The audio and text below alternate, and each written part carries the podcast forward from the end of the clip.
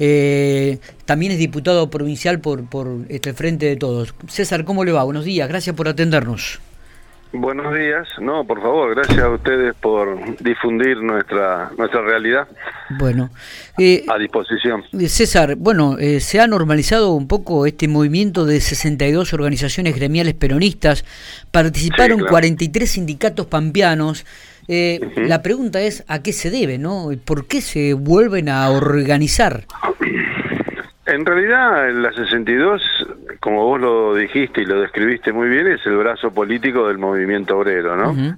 Eh, está funcionando desde el año 1957 en adelante, a partir de la resistencia peronista, que fue nuestra el nacimiento como tal, hasta el día de hoy siguió funcionando. Lo que pasa que yo estaba como secretario general de la 62 con un mandato del año 2006, este que nobleza obliga, después de todos los reordenamientos y ordenamientos que hubo que generar en las organizaciones gremiales, eh, post pandemia, partido justicialista, bueno, estaba faltando que quienes estamos en representación de tengamos mandatos vigentes y no mandatos tan viejos, digamos, ¿no?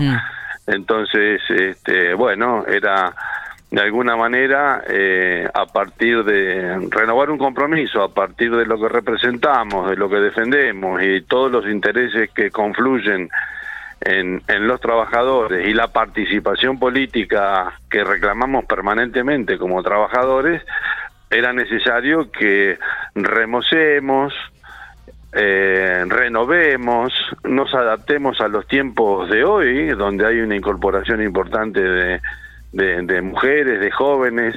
Hay cambios en los sindicatos, donde aparecen sindicatos, donde aparecen nuevos dirigentes. Hay una, hay un trasvasamiento en las organizaciones gremiales.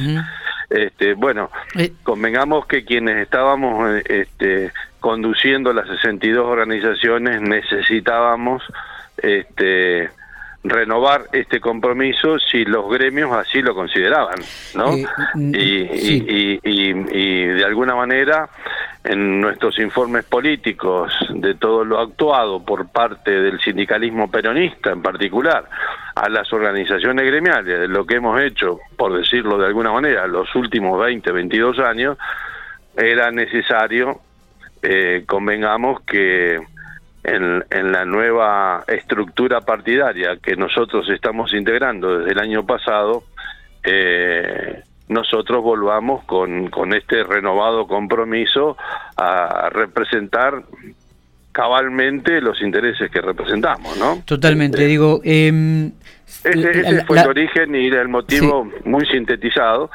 este, de por qué eh, era necesario en este tiempo eh, eh, generar lo que generamos con un mensaje muy fuerte de unidad hacia adentro del peronismo, ¿no? Porque Está bien.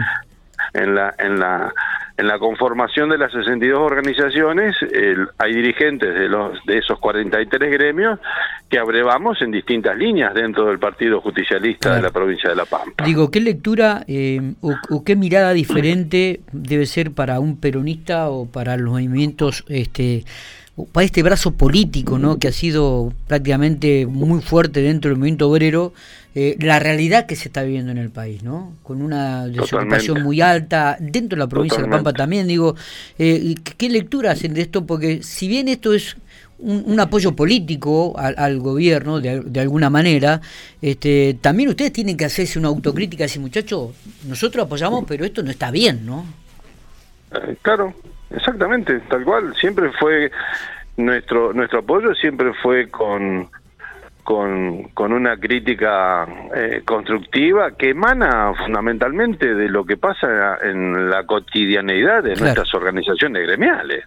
O sea, no podemos decir una cosa distinta, por ejemplo, lo que decimos en paritarias, donde estamos trabajando denodadamente todos los días en este contexto de inflación galopante estamos todos los días hablando de dinero y las organizaciones gremiales casi casi que no podemos hablar con nuestros empresarios de trabajo porque nos ocupa una una una realidad que es este que es que es muy fuerte que y, y, y estamos dentro de un contexto inflacionario que destruye todos los acuerdos que estamos haciendo día a día por el salario, ¿no? Eh, como vos dijiste, es un es un tema absolutamente complejo porque vemos que Argentina empieza a desarrollarse, empieza a moverse.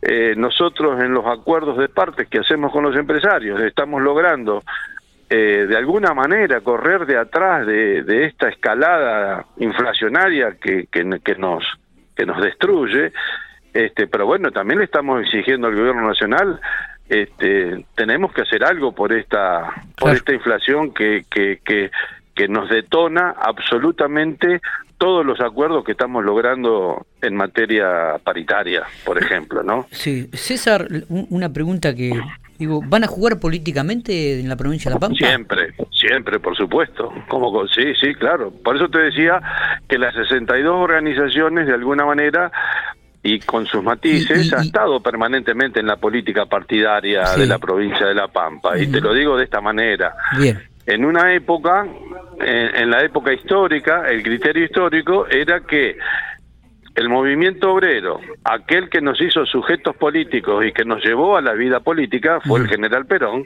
y que a partir de ahí teníamos el 33% consolidado en todos los esquemas de, de poder, este, donde los trabajadores este, empezaron este, a nutrir eh, congresos de la nación, cámaras de diputados provinciales, consejos consejos municipales, poderes ejecutivos del gobierno nacionales, provinciales, municipales, es decir, Perón nos dio un mandato histórico de trascender las discusiones convencionales para meternos en los problemas de la sociedad. Ese fue el criterio histórico. Ahora bien, muerto Perón, el espacio de los trabajadores, particularmente sindicalizados peronistas, se fue reduciendo de una manera que nunca pudimos alcanzar ese ese ese número establecido por el viejo líder que era el 33%.